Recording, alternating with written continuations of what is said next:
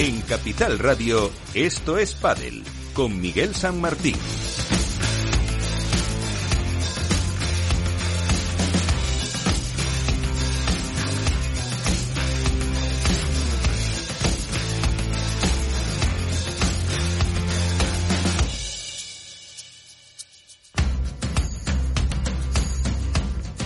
Pues ya estamos aquí. Nos habéis echado de menos, seguro. Dejábamos eh, el mes de enero para que los eh, jugadores hicieran la pretemporada, les dejábamos eh, tranquilitos. Ha habido muchas noticias, ha habido mucha actualidad y por lo tanto esto es Padel recupera ya su horario habitual. Estaremos en Capital Radio, como ya lo saben, a partir de las diez y media de la noche, pero también nos pueden escuchar en todas las plataformas de podcast, en Google, en Apple, iBox, etcétera, etcétera, Spotify también para recuperar la actualidad del pádel que viene muy cargadita, muy cargadita, muy cargadita. Enseguida, pues tendremos una entrevista que grabábamos ayer, todo hay que decirlo, con Fabrice Pastor, con el CEO de A1 Paddle, la antigua APT, para que nos cuente los proyectos y también qué piensa de esas negociaciones entre World Padel Tour, Premier Padel, de la asociación de jugadores y que en resumen, aunque ahora les invita a que lo escuchen, no se lo pierdan, eh, reparte eh, bastante, como se suele decir. En este programa en el que contamos, eh, como siempre, un placer eh, que sigan una vez más participando con nosotros. Eh, Alberto Bote, ¿qué tal? Muy buenas. ¿Qué tal, Miguel, compañeros? ¿Cómo estáis? Eh, pues un placer volver a, a oírte dentro del eh, programa, eh, con proyectos que también nos tendrás que contar, y con eh, Álvaro López, eh, Padre Spain, ¿qué tal? Muy buenas. Hola, buenas Miguel, qué gusto escucharnos otra vez en las ondas. En eh, la entrevista también eh, participará eh, Iván Hernández, eh, contrapared en esas eh, pues preguntas a Fabriz Pastor que le vamos a plantear de cara a un torneo que comienza hoy mismo en Ciudad del Cabo, que es el pistoletazo de salida de lo que es la nueva gira de esta el rebranding de esta compañía que va a visitar 14 países, por lo menos, en este año, ya que hay un Master Final que todavía no han desvelado dónde va a ser su, su ubicación. Eh, antes de escuchar a Fabriz, lo que nos contaba ayer eh, Alberto, eh, Álvaro, la pretemporada ha sido más corta de lo habitual, eh, poco más de un mes, cuando estábamos casi acostumbrados a tres eh, meses. Eh, ¿Qué esperáis de la temporada? Eh, mucho eh, jaleo, muchos líos, eh, demasiado poco hablar de deporte, que en el fondo es lo que nos gusta. ¿Cómo lo veis? Yo quiero creer que no. Quiero creer que el, el horizonte es optimista, ¿no? Por parte de todos. Eh, creo que Vox Populi es conocido que, que tanto el grupo Estrella como Qatar Sports Investments eh, están en negociaciones desde hace varios meses y parece que se han intensificado con, con ganas de llegar a un acuerdo para poder, no sé si unificar un calendario o por lo menos tener un acuerdo de mínimos para el respetarse de ambas formas, eh, que los jugadores puedan tener, bueno, pues el mejor calendario posible para velar por su integridad física, eh, por el mejor rendimiento y, en definitiva, por el deporte. Eh, también creo que ahí entra en juego el pádel femenino, por fin, que es algo que echamos y mucho de menos el año pasado en, Premier Padel y que creo que, que es de obligado cumplimiento que esté en escenarios como el Foro Itálico, como Roland Garros, y, y, en definitiva, pues por lo que reclamábamos muchos desde hace muchos meses, incluso antes de que comenzara eh, esta pugna empresarial que había en los últimos 12 meses, y es que el pádel camine eh, unificado, que se mire por el deporte, que los deportistas puedan elegir dónde y cuándo jugar y que en definitiva todos estemos en el mismo barco y que, y que pueda crecer porque el pádel está, como decía hace unos meses, definiendo que quiere ser de mayor. Y si se queda en este tipo de, de rupturas, si cada uno mira por sí mismo, probablemente se quede como un deporte nicho en lugar de, de convertirse en lo que apunta, que es un deporte globalizado e internacional, con lo cual yo quiero creer que este, que este sí es el año del pádel. Álvaro. Bueno, yo un poco por llevarle la contraria a Alberto, eh, desgraciadamente, aunque nos guste aquí más hablar de la parte deportiva que de la extradeportiva, de lo que ocurre fuera de las pistas, eh, yo creo que se va a hablar mucho de eso. Eh, va a ser un año que va a tener mucho conflicto. Hay demasiada, para mi gusto, guerra de egos entre los tres circuitos, también entre los jugadores, la asociación, que yo creo que no termina quizá de arrancar del todo esa unión que se esperaba y que tanto anunciaba a bombo y platillo hace, hace tiempo. Es verdad que, como decía, como decía Bote, se han reunido, eh, se están intensificando las, las relaciones eh, y, bueno, un poco el hablar en pos de un objetivo común, de un caminar conjunto, pero yo no sé si toda esa mano derecha, todo ese diálogo que se está teniendo al final va a tener su, su repercusión.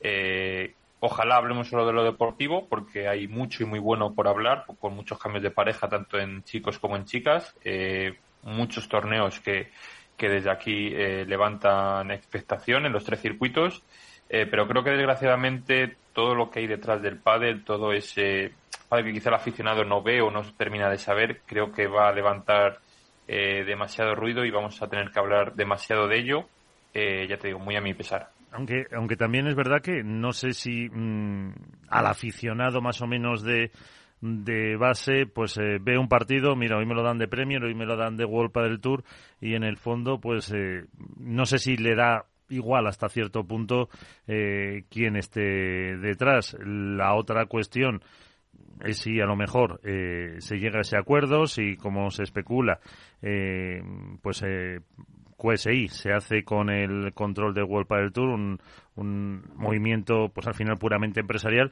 y eso sería suficiente para llevar la, la paz a este deporte y, y a evolucionar un poquito, y que no tengamos todavía ese gigante con pies de barro que se suele decir. Entre comillas, Miguel, yo estoy de acuerdo que eh, evidentemente al aficionado lo que quiere es ver a sus ídolos y a, a las mejores jugadoras y jugadores del mundo y que la nomenclatura en sí probablemente muchas veces le coja de lejos. Pero sí que creo que es importante para el sentimiento de pertenencia eh, por parte de un aficionado que todavía en cierta medida eh, es, está muy maduro en el seguimiento, porque el padre es un deporte todavía muy joven en el seguimiento profesional. No lo olvidemos, había una brecha muy grande entre el amateurismo y el profesionalismo. La pandemia, como hemos repetido muchas veces, fue un catalizador excepcional para que se acortara esa distancia. Pero la, el seguimiento profesional todavía está en un punto de inmadurez importante y sí que hay que darle eh, una continuidad y unos cimientos, como tú decías, para que precisamente no, no se hagan las cosas al revés de cómo se debe. Entonces, yo sí creo que es necesario que haya un calendario eh, unificado, sí que creo que es necesario que, el aficionado sepa dónde y cuándo y el qué va a ver y que pueda consultar sus medios de referencia y que no ande pensando si esto es una prueba open, si esto es eh, un P1 y, y, que pueda eh, ubicar más o menos qué es y qué va a poder consumir y que incluso tenga la opción de poder elegir en la misma semana dos torneos diferentes, que es hacia donde camina este deporte, que haya, como hemos dicho siempre, una prueba en Estocolmo, por ejemplo, y una prueba en Madrid, y que los jugadores puedan decidir, y las jugadoras, qué prueba quieren jugar, y que el usuario, oye, a las 10 de la mañana tenga unas semifinales en Estocolmo de una prueba X, y por la tarde a las 6 tenga otras con otros participantes. Eso enriquece el deporte, eso enriquece la narrativa, enriquece eh, la información y además enriquece el seguimiento, con lo cual yo creo que esa sería la lógica de hacia dónde tendría que caminar, pero para ello hay que dar una serie de pasos previos que yo creo que por fin se están empezando a dar. Pues eh, con eso nos quedamos eh, como eh, enganche un poco de lo que nos espera las eh, próximos, pues ya aproximadamente 80 minutos. Así que, como les decía, entrevista grabada con el CEO de Iwan Padel, con Fabrice Pastor. A ver qué nos cuenta.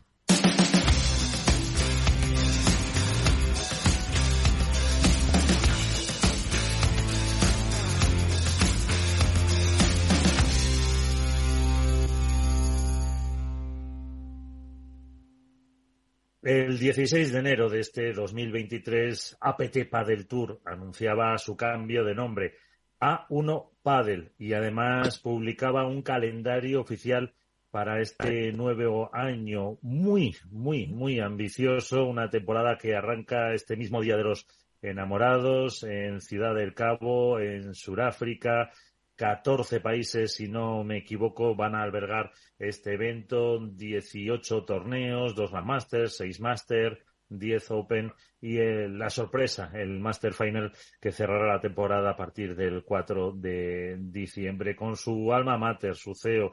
Eh, me atrevo a decir que es un loco por el pádel. Fabriz Pastor, ¿qué tal? Muy buenas, gracias por estar con nosotros. ¿Qué tal? Buenas noches. Pues gracias por invitarme. Un placer. ¿Cómo es este nuevo A1 Padel? Bueno, pues es una es un renacimiento de un rebranding que yo creo que ha sido necesario. Espero que os haya gustado. Sí. Es mucho más moderno, mucho un poquito más agresivo, yo creo y simplemente pues mejorando lo, lo que teníamos y actualizándonos al, al 2023. ¿Qué es diferente en este A1 Padel? Eh, una de las sorpresas fue la entrada de Ike eh, Franco, eh, los Yankees ahí, capital americano. Eh, la mm. eh, Sudamérica lo tenías más que conquistado, es subir al norte y demostrar la importancia que va a tener el padre en ese país. Bueno, yo creo que el padre en ese país, eh, una vez más, va a ser un acelerador, pero como ha sido en todos los países, ¿no? Yo creo que lo que pasa es, verdad que los americanos, la velocidad es otra, y me he dado cuenta de ello desde que hemos empezado a trabajar con ellos. Todo va mucho más rápido, tienes muchas más eh, reuniones, posibilidades, muchos países, eh, muchas ciudades, perdón, que se han anunciado, que hemos anunciado ya Nueva York y Miami. El máster final no es lo que cuando se sepa, y luego, eh, bueno, pues el año que viene, el 2024, tenemos Houston, eh, Los Ángeles, Chicago y posiblemente Las Vegas, con lo cual eh, yo creo que es, un, es una apuesta fuerte, completando obviamente todo lo que todo lo que hacemos en Europa y en, y en África, ¿no? bueno, te has adelantado ya diciendo en algún torneo de 2024, donde también habrá Asia y Oceanía, seguro. Bueno, Asia seguro, eh, no me digas por qué, no sé si allí todo arranca un poquito más tarde. Eh, sé que el pádel funciona más o menos en Australia, pero, pero bueno, Asia seguro, así así. Bueno, pues eh, conmigo, como es habitual en este espacio, está Alberto Bote y Álvaro López. también tenéis a Fabriz para preguntar, pues que ahora repasaremos un poco la actualidad de, de este mundo del pádel. Pero una última, eh, Fabriz, cuando montaste tus, bueno, la Copa Fabriz Pastor hace, hace ya unos cuantos años, ¿esperabas eh, estar ahora en este momento de que está evolucionando el pádel? La verdad que eh, no te puedo decir que sí porque mentiría, ¿no? Pero sí que es verdad que cada año nos hemos dado cuenta de, de lo que crece en todos los países que lo prueban. Es un poco, eh, que me entienda la gente, ¿no?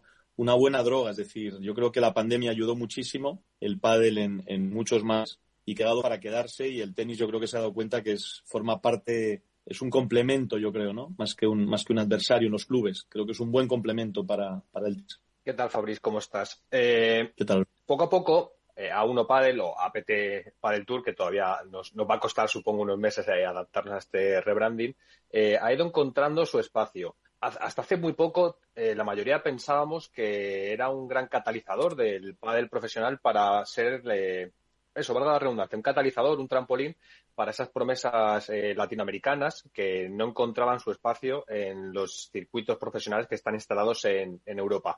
Pero eh, APT ha ido también buscando su propio espacio en el viejo continente y, como comentabais con Miguel San Martín, e incluso en Asia y en, Oceanía de cara al futuro. ¿Cuál es el futuro a medio plazo que tiene APT Padel Tour? ¿Seguir eh, siendo el circuito predominante en Latinoamérica y poco a poco ir incorporando etapas dentro de los otros continentes o cada vez va a ser más habitual ver eh, a uno Padel en Europa, España, etcétera? Bueno, yo primero, buenas noches, ¿cómo estás? No estoy de acuerdo con lo que dices, ¿no? Creo que no hay circuito predominante si si no hay eh, jugadores que tengan un ranking unificado. Es decir, me parece que todavía estamos nosotros creciendo, acabamos de empezar, como, aquel que dice, ¿no? Llevamos 18 meses o 16, dependiendo cómo cuentes la pandemia, y yo creo que la progresión es brutal. Lo de que los chicos que eh, tienen eh, un hueco de Sudamérica si quieres te recuerdo que todos los jugadores de la Fabrice Pastor Cup, de los cuales tienes eh, nueve en el top 20 de otro circuito, vienen de eso. Tapia, Tello, Chinotto, Lebrón.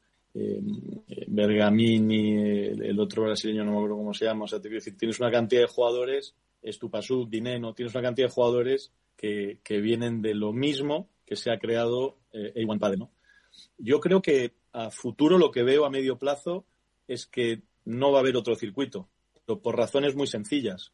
Nosotros todo lo que en principio hemos dicho que íbamos a hacer lo hemos hecho y he visto los otros, que tampoco tengo que hablar de ellos, pues incumpliendo muchísimas cosas de las que se habían prometido, ¿no? Creo que se habían prometido 10 torneos el año pasado y se hicieron 4 y creo que este año habían prometido 15 y hacen 8 en el caso de Premier. Entonces, te quiero decir que no veo, no veo una continuidad o una seriedad en ese aspecto. Enseguida hablamos de Catarís, hablamos de dinero y todo el mundo se excita muchísimo. Pero luego hay una realidad, que creo que es otra. Y en el caso de, Vuelta del Tour, pues en principio se acaba a final de diciembre porque nadie ha firmado con ellos. Con lo cual, eh, veo, veo a Iwan como el futuro total y absoluto ¿no? del pádel mundial. Hola, buenas, Fabriz, ¿qué tal? Eh, bueno, yo, yo quería preguntarte, eh, bueno, una vez que ya hemos visto en principio el calendario que se supone que es más o menos definitivo de A1 Padel, bueno, la apuesta está clara por, por sitios que han sido eh, otros años, eh, digamos, plazas fuertes para vosotros, pero quiero que, hablando un poco de, este primer torneo de Cape Town en Sudáfrica, creo que ha sido uno de los que más ha crecido por número de jugadores y creo que también va, va a crecer en aficionados, pero para ti un poco, más allá de qué supone ese crecimiento, ¿en qué sitios de los que vais a estar crees que más vais a traer a gente respecto al año pasado? Bueno, sí, Cape Town es, yo creo que es una apuesta impresionante, ¿no? De Philip Kjellgren y creo que es un torneo que está muy lejos, obviamente, pero hemos visto el crecimiento de parejas, ¿no? Hemos, hemos llegado, creo, a 87, 88 parejas, que para nosotros, pues oye, la verdad que es una felicidad absoluta y un, y un éxito, ¿no? Hombre, yo creo que Sevilla es siempre una plaza donde el número de parejas el año pasado fueron 125, creo que fue una verdadera barbaridad. Bueno, yo soy curioso de ver Italia, porque este año obviamente nadie va a impedir que podamos hacer Italia, que el año pasado teníamos tres torneos previstos, este año nadie lo va a impedir porque lo hago, lo hago yo personalmente. Eh, Buenos Aires, obviamente, es otra plaza brutal. Y luego los países, o sea, y luego España, pues eh, Castellón y Tenerife, vamos a ver cómo se dan. Paraguay, fantástico. México también, eh, Suecia, nos voy a explicar la barbaridad que es Suecia, y bueno, los, nuevos, entre comillas, que son eh, Brasil, bueno, como te he dicho, Italia, obviamente, eh, Francia es siempre una es siempre una question mark porque nunca sabemos si va a venir muchos jugadores o no. Suiza, la verdad que es la primera vez, con lo cual no te sé decir. Dakar, vamos a ver, y, Panamá y, Panamá.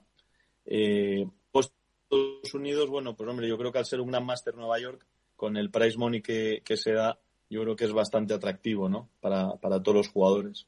Eh, Fabriz, con respecto a la primera pregunta que, te he hecho y, la respuesta que, nos has dado, en la que interpretas o, ves a, a eh, A1 como el único circuito viable en el futuro, eh, va un poco, eh, no sé si de una forma en dirección eh, diferente al consenso que parece que ahora mismo el Padel está intentando buscar con ese acuerdo entre Premier Padel, World Padel Tour en la modalidad que sea.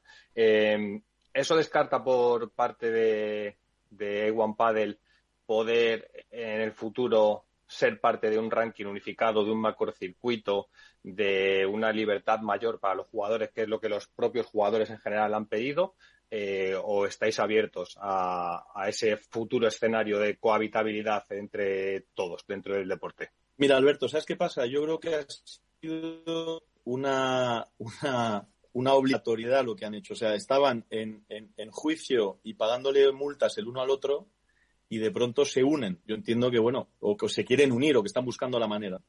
Yo el ranking unificado lo he pedido desde el primer día y el señor Alejandro Galán dijo que no quería en absoluto que me extrañó muchísimo porque me parecía lo mejor para los jugadores y desde la asociación pues nos contestaron eso. Yo creo que es fundamental para que el jugador pueda elegir. Yo creo que el jugador eh, tiene que vivir un circuito, entre comillas, democrático, ¿no? Es decir, han vivido en un circuito con unas reglas marcadas de monopolio y muy duras durante muchísimos años. Yo lo he vivido y era, pues, deleznable, por lo menos para mí.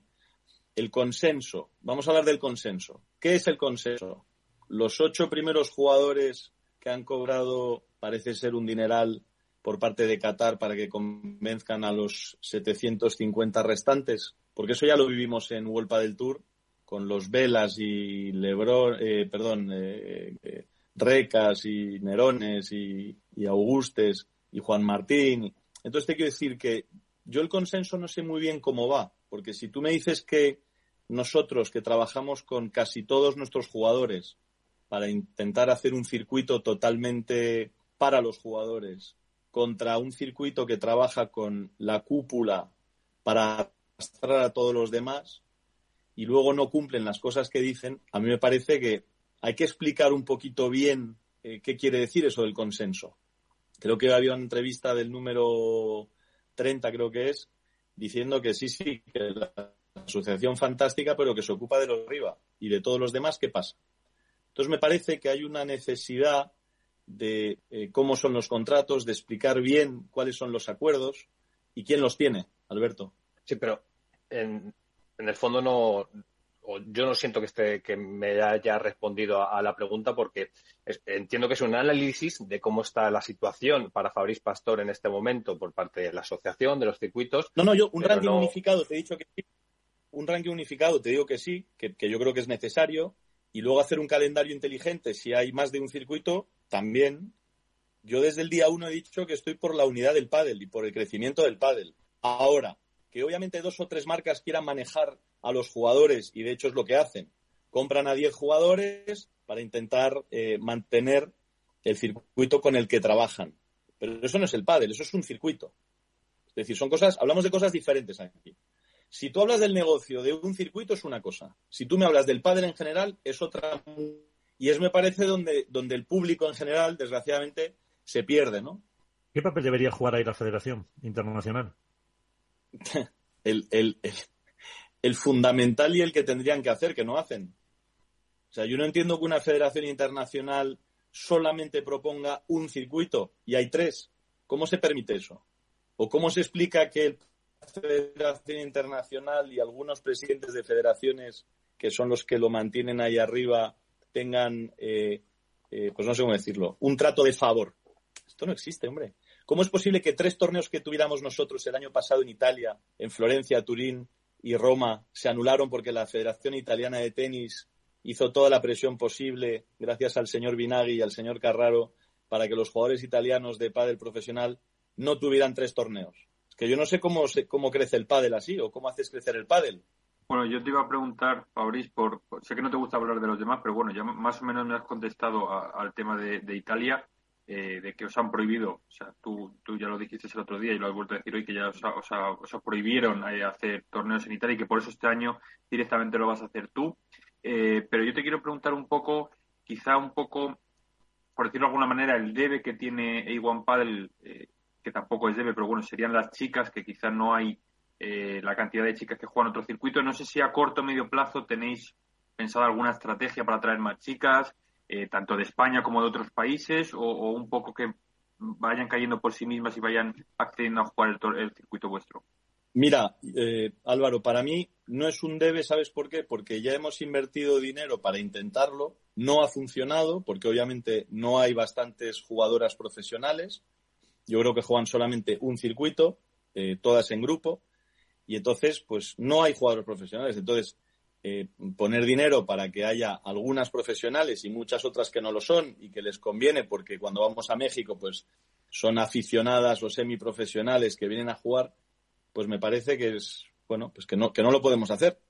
Entonces, al final, cantados de que momento si único esas jugadoras profesionales con nosotros, pero todo el año, pues sí, porque me dirás, oye, ¿y por qué mm, cinco torneos de chicas y no doce. Yo haría los doce. Lo que pasa es que, claro, no tenemos a las jugadoras para hacerlo. A las cosas por su nombre, ¿no? Eh, Fabriz, eh, hasta ahora eh, estamos escuchando, como digo, como decía antes, un análisis, ¿no? una crítica, entiendo que constructiva con respecto a la realidad del pádel y cuál puede ser el futuro, pero ¿cuál es la autocrítica que se hace por parte de A1 Paddle de estos 18 meses de vida que, que nos has relatado para haber contado en realidad con los jugadores y jugadoras de mayor reclamo, de mayor nombre o, más conocidos por el aficionado a pie, eh, con cuentagotas. ¿Cuál es la autocrítica que hacéis a nivel interno eh, para, bueno, para seguir creciendo? Porque la realidad hasta ahora, hasta este momento, es que contáis con un volumen de jugadores que evidentemente se están haciendo un nombre y que cada vez son más conocidos y que estáis ganando vuestro posicionamiento, pero no, no habéis acabado de ser un reclamo para las grandes estrellas del deporte a nivel mundial. Bueno, te vuelvo a repetir lo de antes, ¿no? Autocrítica hacemos todos los días y, gracias a Dios lo hacemos con la asociación de jugadores con la que trabajamos y con la que de verdad yo creo que se está haciendo algo, algo espectacular. Hombre, como autocrítica, lo de las mujeres, obviamente. Es decir, no, no, yo pensaba que conseguiríamos hacer un circuito de mujeres y al final, pues es muy difícil porque no hay bastantes profesionales. En el caso de los, las grandes estrellas mundiales, obviamente lo son porque llevan eh, más de 10 años. Eh, lo que pasa es que, bueno, yo he visto jugadores venir a jugar y, y, el nivel, yo creo que el nivel, para mí, está igualado. Y si no, pues oye, como te digo, si hubiera un ranking unificado sería mucho más fácil porque se enfrentarían todos contra todos y así veríamos eh, cuál es el nivel y dónde, está, dónde están las grandes estrellas o las estrellas que están por venir y que la gente todavía no conoce porque llevamos muy poco tiempo. Obviamente hay una segunda parte fundamental a lo que, a lo que decimos, ¿no? Eh, las marcas. Es decir, las marcas de pádel tienen unos contratos con, con, con, un circuito y son los que más empujan porque son los que más dinero ganan y pueden manejar, entre comillas, quiénes van a ser esas futuras estrellas, por lo, por lo menos mientras siga existiendo el circuito con el que trabajan. Entonces creo que está todo bastante, no te voy a decir fal, pero está bastante malo. Yo tengo una pregunta. Sevilla, por ejemplo, que está en España, ¿por qué no están las grandes marcas del pádel? Porque el escenario es especial, porque el es increíble, porque tenemos toda una ciudad, llenamos las gradas, tenemos un village enorme, el VIP eh, hay 300 300 personas en el VIP. Creo que es uno de los VIP más importantes que se han hecho seguro en España, porque trabajan con un circuito nada más. Entonces te quiero decir, vuelvo a lo de antes. Si a los jugadores los apoyan como los apoyan a día de hoy, pues también serían grandes estrellas, en este caso en España, ¿no? Que en su países lo son, ¿eh? Pero, eh, Fabriz, de tus respuestas, eh, es una interpretación, ojo, ¿eh? Y, puedo estar equivocado, pero da la sensación de que desde One Padel tenéis la sensación de que es todos contra vosotros. No, no, no, nosotros hacemos nuestro trabajo y nuestro camino. Lo que pasa es que me haces una pregunta, te la tengo que contestar. Me hablas de las grandes estrellas del pádel. Estrellas hay de tres circuitos. Tú tienes las grandes, estrellas, las grandes estrellas de otro circuito y las grandes estrellas de otro circuito. Eso del mejor del mundo será cuando se enfrenten los jugadores, entiendo yo, ¿no? ¿O hay una falta de respeto a los jugadores de Iwan Padel porque los otros llevan 10 años? No sé, te pregunto. No sé. Que vienen del mismo lugar, ¿eh? La mayoría. Eh, insisto que he remarcado que creo que por parte del público, y me sorprende que se quiera comparar a los número uno de un circuito con, no sé, con Alejandro Galán y Juan Lebrón o con Fernando Velasteguín, simplemente por el hecho de que son conocidos por parte del público, no porque a Alberto Bode le parezcan mejores o, peores jugadores, en lo cual no he entrado y en los productos que tengo como periodista he entrevistado a jugadores de Iguan Padel dándolos evidentemente el espacio que, merecen. Pero eh, sí que creo que es algo que por parte del aficionado, no del periodista, no de Alberto Bote, es algo que se echa en cierta medida en falta eh, para ver cuál es el, margen de crecimiento que puede tener Iguan Padel, es eh, si es atractivo o no para las grandes estrellas del usuario que llena las pistas de pádel, que consume las marcas, que escucha estos programas de radio. Y, por eso tengo que preguntar, no, no, no valoro si son mejores o peores. No, no, sí, yo, yo, lo, que te, lo que te quiero decir es que cuando uno tiene un contrato con una marca, aparte de con un circuito, no puedes hacer lo que quieras, ir a jugar lo que quieras. Este es el problema. Pero, pero volar, por ejemplo, eh, volar es sponsor de, de One Padel o de APT Padel Tour, era, por lo menos. Por ejemplo. Sí, claro. Y volar se refiere porque patrocina, por ejemplo, a Lebron, ¿no? ¿Te refieres, Alberto? O a Virginia Riera, o antes a Victoria Iglesias. Por ejemplo. Sí, hablando de chicos, vamos. Sí, lo que pasa que luego el jugador, en este caso Juan, pues tiene un contrato con un circuito que no puede jugar otra cosa. Esto es lo que digo que no, que no me parece, ¿no? Si tú me dijeras que somos un circuito que solamente juega, no sé, a nivel nacional, pero al ser un circuito mundial me parece que todo el mundo tendría que poder tener la oportunidad de jugar en donde quiera, ¿no? Una vez que cumpla con, sus eh, obligaciones en su circuito, que es lo que hacemos nosotros, además, con los jugadores. Eh, Iván Hernández eh, quería hacer alguna pregunta a Fabriz. Hola, Fabriz, muy buenas tardes. No sé si se me escucha bien. ¿Qué tal? Bien, perfectamente. Mira, el otro día estuve viendo la entrevista que te hizo Carles Prat en su canal de Twitch Y dijiste eh, un par de cosas bastante interesantes a efectos de, lo que puede suceder en el pádel, ¿no? Es que dejaste caer y que luego salió también como noticia la posible compra de QSI por parte de, de World Padel Tour eh, como, como para unificar los, los, los circuitos estos que, que tú dices, ¿no? Eh, me gustaría saber qué, qué, opinas de ello. Y la segunda opción, eh, también echaste como un, un balón a la prensa diciendo que, que no éramos, no éramos, como que no decíamos las verdades que, que, se, que se necesitan saber de todos los circuitos. Eh, no sé, nosotros contamos lo que nos llega, lo que nos dicen, lo que corroboramos o lo que confirmamos. Y, y desde aquí hay que decir que, que, muchos de los que estamos aquí presentes en esta reunión hemos sido vetados eh, por otros circuitos para no poder asistir a sus, a sus eventos por decir cosas que a ellos les sientan mal. Entonces, no sé si tienes que, algo que opinar al respecto. No, oye, sobre la compra de un circuito sobre otro, lo que esté negociando, no puedo opinar porque no, porque me, no, no, no me interesa demasiado, la verdad. Y sobre lo de la prensa, digo simplemente que me parece que hay que informar de las cosas como ocurren. Y si habéis sido vetados, pues obviamente habréis informado eh, perfectamente de lo que ocurre, ¿no?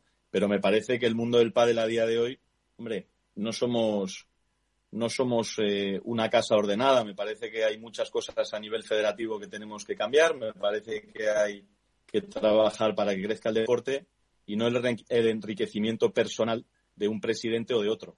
Es decir, creo que tenemos una oportunidad única de deporte que está creciendo más que otro en, en muy poco espacio de tiempo y que simplemente tenemos que apoyarlo y que yo creo que la manera que estamos todos trabajando pues no es para apoyarlo. Entonces por eso siempre dije que yo brindo sentarme eh, en cualquier momento si es necesario para algo inteligente, que sea lo que decía Alberto, ¿no? Un, un ranking unificado o, o un calendario inteligente de los circuitos para que los jugadores puedan jugar todo lo que quieran.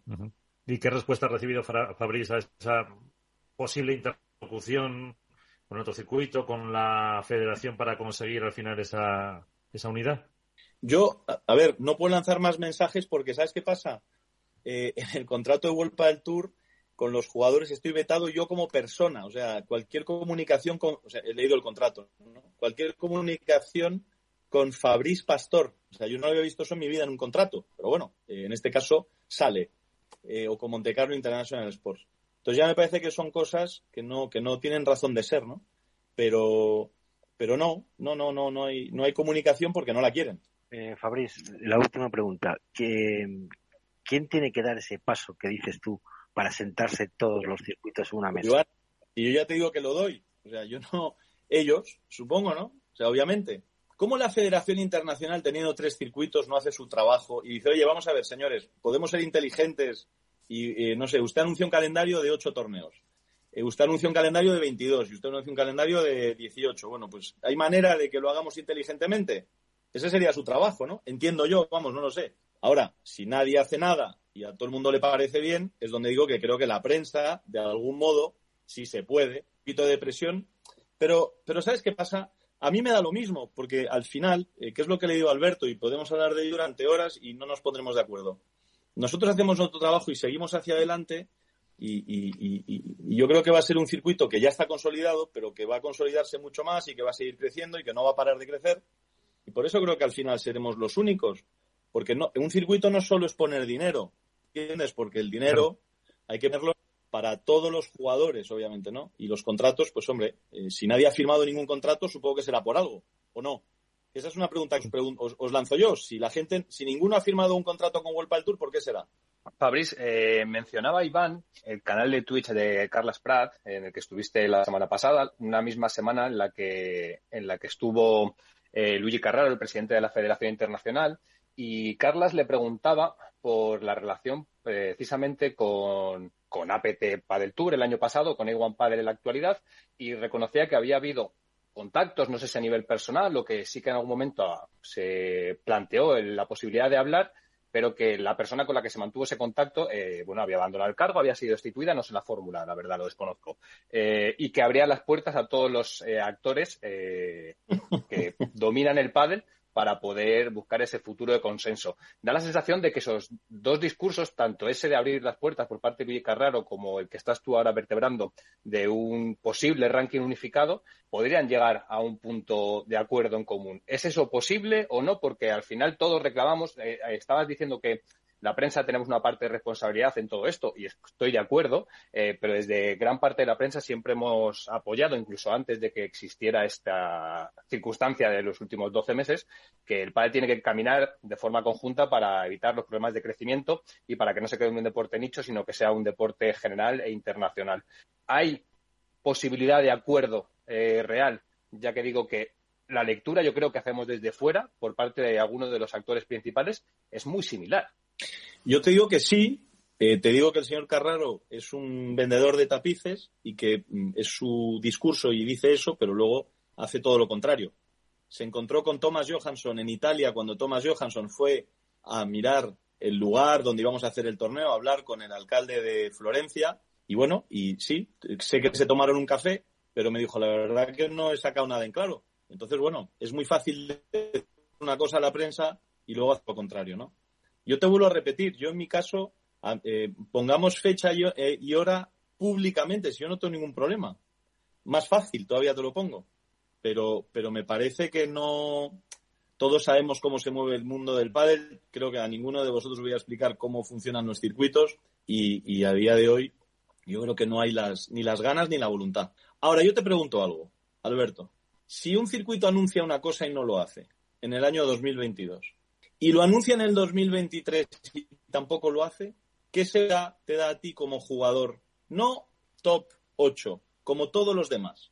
Porque al final tú haces cuentas, entiendo, ¿no? Como todo el mundo. O sea, la gente hace cuentas. Sí, son torneos de 500.000 eh, euros de premio. Y tenía que haber 10. Y hay 4. Y tenía que haber 15 torneos y hay 8. Entonces tú, como jugador, ¿cuál es tu reflexión? Porque a mí no me da ninguna tranquilidad eso. ¿Me entiendes? Sí, sí, para, el, deporte, para que apoyemos cosas que luego tienen razón de ser. Y luego pones un Roland Garros y entonces ya a nivel mundial parece que, wow, espectacular. Yo creo que el torneo de Roma fue espectacular. Pero para mí Roland Garros, yo como fan de pádel, ¿eh? ni dueño de circuito ni nada, pues para mí fue un desastre. ¿Por qué? Pues porque una vaca sagrada del tenis mundial, pues la pista estaba medio vacía. Y al final tuvieron que bajar todo el mundo a hacer el corrillo abajo de la pista. Pues me parece que no. Me parece que hay que esperar un año y hacerlo bien y llenarlo. O sea, te quiero decir... Yo, tuve la, yo tuve la suerte de estar en ese torneo, eh, porque evidentemente fui narrador de ese torneo, como soy narrador de los torneos de Premier Padel, y no lo catalogaría como un desastre, desde luego. Bueno, a mí me lo pareció, es lo que vi desde fuera. El otro día, hablando con una persona, me decía, ¿hay necesidad de utilizar el tenis eh, para los eventos? Eh, pues me parece que tampoco, pero bueno, no lo sé. Eso ya es otro discurso, ¿no? Pero te vuelvo a repetir, para contestar a tu pregunta, a mí me parece que no, no, no estamos desvelando nada sabemos perfectamente cómo funciona cada y si trabajas con Premier Padel pues lo sabrás mejor todavía, ¿no? Pero, pero Fabricio, solo no hay eh, lo que se anuncia perdóname, perdóname que te interrumpa. a mí solo hay una cosa, porque creo que en el fondo eh, la, intención de poder llegar a un punto de acuerdo creo que es positiva y como al final los periodistas tenemos que velar por el deporte, mirar por el deporte, por el crecimiento, porque cuanto mejor le vaya al deporte, mejor nos irá a nosotros, incluso de forma egoísta.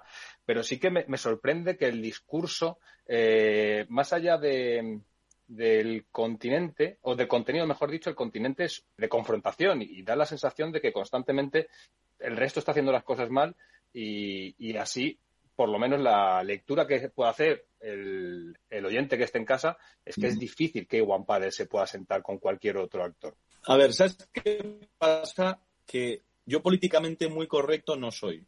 Entonces, me gusta que la gente simplemente cumpla lo que dice que va a hacer para el pádel como tú dices, que hay que cuidar el deporte, obviamente, porque tendréis más trabajo. Nosotros también tenemos que cuidar el deporte porque, en mi caso, eh, intento ayudar a muchísimos jugadores y lo he hecho toda mi vida a llegar a, mucho, a, llegar a ser profesionales y creo que lo hemos hecho bastante bien casi siempre, con todas las barreras que hemos tenido para hacerlo.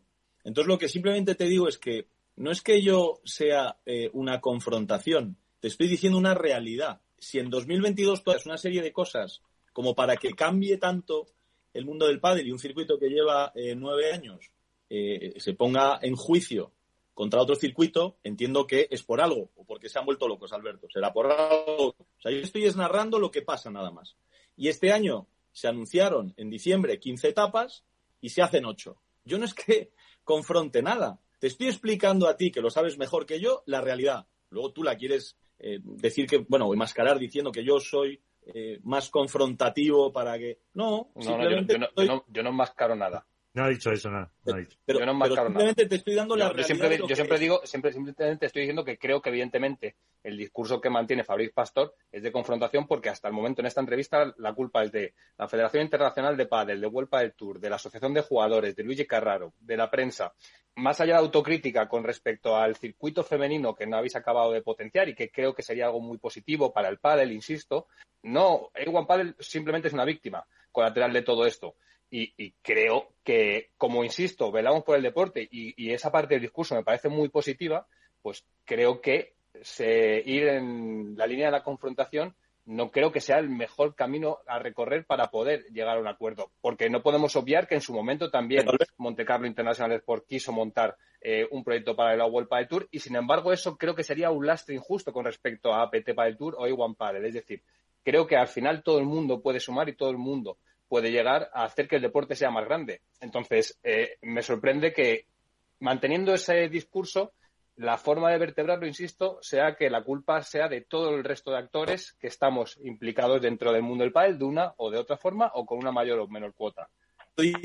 Suena de una manera, pero para mí no estar nada de acuerdo. Digo que sea eh, nadie culpable de nada. Digo simplemente que había unos eh, contratos que eran un desastre para los jugadores. De hecho, si no, si no, no existiríamos ni Premier Padel ni A1 Padel. No existiríamos, Alberto. y los jugadores ya habrían firmado por 20 años más. Obviamente aparece Premier Padel y se va dando. Será por algo. No es que yo diga, no es que Fabriz Pastor diga o tenga un discurso de guerra, es que es una realidad que hemos vivido. La Federación Internacional, te recuerdo que en un mundial no se jugó una final porque no podían entrar las chicas a jugar porque no llevaban el sponsor necesario, te lo recuerdo, y no se hizo la final de un mundial, no es que yo sea confrontativo, soy realista. Y tengo que decir, para que la gente sepa, las realidades que se han ido siendo todas las veces que se han podido, y gracias a Dios ha habido algunos periodistas que han hecho su trabajo divinamente bien y no se ha tapado. Pero te hablo de una realidad. Ahora, tú me preguntas sobre el padre y sobre el futuro, te digo, unificación de ranking, eh, me encantaría un calendario inteligente para que todos los jugadores, y lo remarco, puedan jugarlo todo, que sería lo lógico. ¿Y, eso lo ve como una posibilidad real o es una utopía? Pero te lo digo en serio, a mí yo no tengo ningún problema. Te digo más, yo cuando te voy a explicar otra cosa, Alberto. Eh, en el 2022, dos jugadores míos que son jugadores Montecarlo fueron a jugar un torneo de World del Tour y no les permitieron tener su publicidad. Ahora dime tú quién es que yo soy confrontativo. pero, también es lo mismo, ¿eh? En este, en este caso pensaría lo mismo. Pero, ¿en qué circuito existe? A ver, ¿en qué circuito? Dime. ¿De qué manera el jugador que tiene un promotor que le paga un sponsor para realizar su trabajo no puede enseñar su sponsor? Pues estamos locos.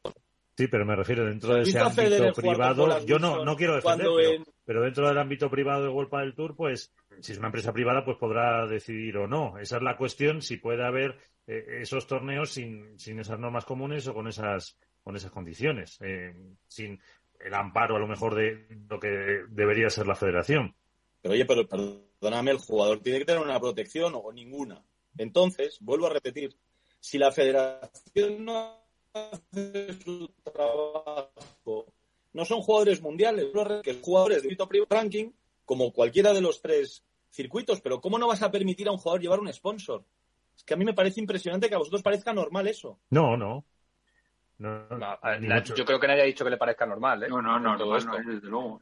Bueno, en el ámbito privativo, si lo decide así Tour, bueno, pues a mí me parece que no, pero bueno. Entonces no es que sea confrontativo, lo que pasa es que llevamos una realidad desde hace muchos años, Alberto, oye, que se han hecho cosas muy bien también, ¿eh? Muy bien. Pero bueno, obviamente me haces preguntas, pues te las tengo que contestar. Mm. Ahora te vuelvo a repetir, unificar el ranking.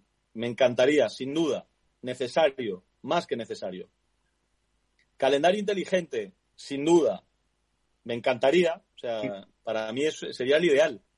Y con los pies en la tierra, ya para terminar por lo menos por mi parte, eh, febrero de 2024, ¿dónde está el pádel? Fabriz, ¿dónde está A1 Padel? Pues eh, A1 Padel estará, pues con espero, con 26 o 28 torneos y el pádel estará creciendo muchísimo más en, muchos más países del mundo porque es un deporte que, con todo lo que le ha pasado creo que está en su mejor momento. Eh, Fabriz, yo quería preguntarte, has, comentado muchas veces la necesidad del tenis, ¿no? que en, clubes haya tenis, haya pádel. ¿Qué te parece el, intento de, como que decía, de, OPA que quiso hacer el tenis con el pádel absorbiéndole dentro de sus propias federaciones? ¿El pádel tiene que ser independiente o necesita del tenis para promocionarse? Yo al principio pensaba obviamente que no podíamos formar parte del tenis porque nos, yo creo que al principio nos veían problema que otra cosa, ¿no? Y entonces era para quitarse ellos un problema de encima. Yo creo que, visto lo visto con las federaciones que tenemos, pues chicos, yo creo que cualquier cosa diferente a lo que tenemos, para mí es bienvenida. Que luego Alberto dirá que soy yo otra vez, pero para mí es bienvenida. Porque al final, pues oye, creo que son mucho más profesionales y creo que tienen un circuito, un ranking, también llevan 100 años, con lo cual yo creo que estamos en la creación de un deporte a nivel profesional y que, bueno, pues veremos a ver cómo, cómo, cómo acaba y cómo sigue. Eh, es una pregunta que me genera interés y que creo que está, que está en la calle muchas veces por parte de los aficionados. ¿Es rentable un circuito profesional en el corto plazo o es una inversión más al medio y largo plazo? En estos 18 meses, por ejemplo, A1 Paddle en primera persona, que es lo que entiendo que, bueno, entiendo no, conoce, claro, evidentemente, eh, ¿es rentable? ¿No? ¿Hasta qué punto? No, no lo es. No lo es. Yo creo que el año que viene eh, seremos rentables. Pero porque ya sabes qué pasa, Alberto, porque hay una cantidad de promotores, con lo cual esto ya no depende ni de Fabriz Pastor ni de nadie. Ya es un circuito que tiene sus contratos, tiene sus promotores por cinco o siete años y, y al final, pues eso yo creo que le da seguridad y tranquilidad al circuito, aparte de que también es una cosa que no hemos hablado, ¿no?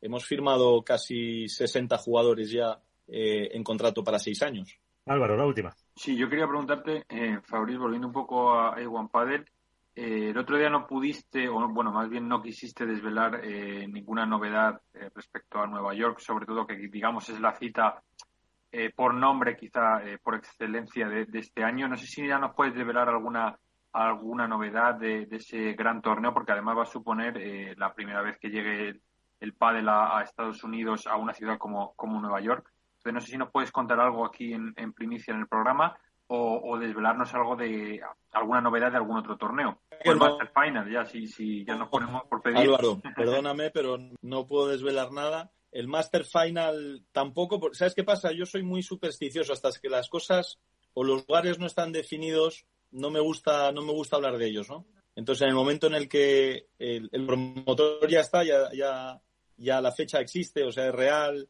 ha pagado, estamos, estamos todos tranquilísimos, pero están negociando dos o tres lugares icónicos y bueno, cuando nos lo, cuando nos lo comunique, lo comunicaremos una última pregunta, Fabrice, en, en hilo a esto, que además era algo que a mí me, me, generaba mucho, mucho interés porque creo que es una gran noticia que el pádel llegue, llegue a Nueva York y más con un circuito profesional. Eh, cuando se habla de Nueva York, evidentemente no nos vas a decir el emplazamiento, nos has dicho que estáis viendo tres ubicaciones, bueno, pues grandilocuentes, ¿no?, para hacer la presentación en sociedad, eh, pero no sería lo mismo el estado de Nueva York, que es muy grande, evidentemente, que hacerlo eh, en Manhattan, en Brooklyn, es decir, en lo que todo el mundo tiene eh, como fotografía de vincular el pádel con Nueva York. Vamos a ver en 2023 eh, un circuito profesional de pádel, una prueba con el skyline de fondo o con el skyline rodeando ese emplazamiento, que yo creo que sería muy positivo saber que, que esa es la idea, por lo menos.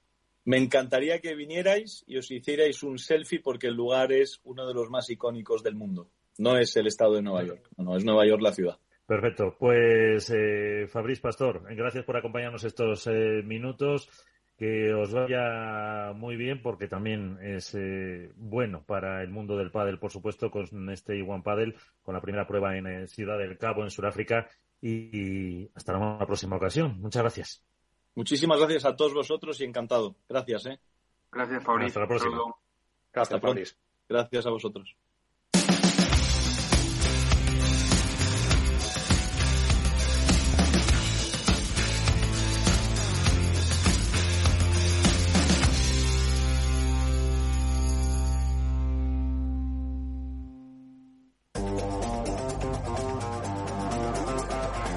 Hoy estás aquí y mañana... En cualquier parte. Llega a Capital Radio el primer programa sobre el metaverso de la radio. Todos los lunes a las dos y media de la tarde nos desplazamos por las ondas a diferentes universos con Selena Niezbala y el equipo de la Frontera VR. Sintoniza Metaverso en la Frontera y teletranspórtate con nosotros. En Capital Radio, esto es Padel con Miguel San Martín.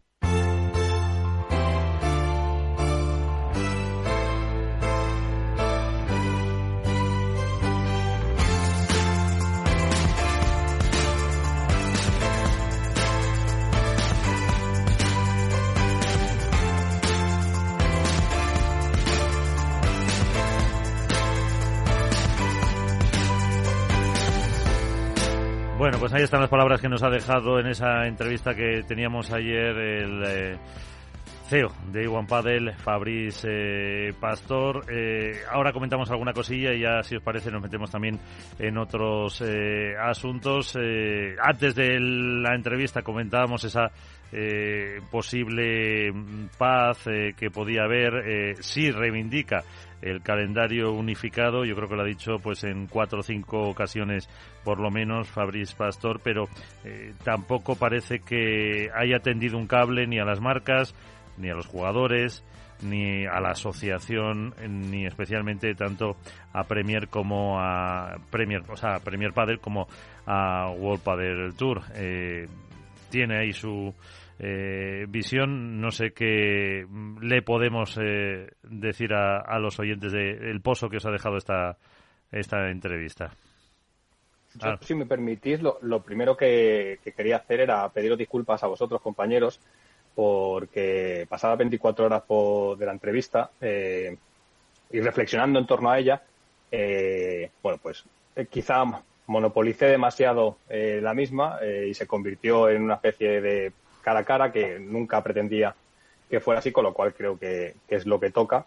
Y, evidentemente por, por mi parte pues la próxima vez intentaré ser menos protagonista porque al final eh, ni lo pretendía ni lo buscaba y me convertí en algo que no tengo que ser. no, hombre, eh, pero también tenías que responder, tenías que responder a, a, a Fabriz, que es el que te nombraba continuamente, o sea que también eh, tenías que dar esa, esa respuesta. Eh, a ti... respondías por alusiones. Claro. Álvaro, Alberto, no tienes por qué pedir disculpas y menos a tus compañeros que llevamos ya muchos años, sabemos cómo somos cada uno, sabemos cuál es el perfil de cada uno, aunque uno intentemos cambiarlo, pero yo creo que la entrevista de ayer eh, era obvio. O sea, primero está, preguntó de dónde me, qué medio eras, de dónde eras, como que no te conocía. Y en el momento en que salió a la luz de que eras la voz, así lo digo yo, la voz de Premier Padel, como que se le, se le erizaron los pelos de, de todos los lados, diciendo, hostias, estoy con el enemigo. O sea, al mismo tiempo él se contradecía, ¿no? O sea, se achantó un poco como diciendo, o sea, resulta que estoy pidiendo eh, contacto, estoy pidiendo reuniones, estoy pidiendo tal, y, resulta que tienes ahí al lado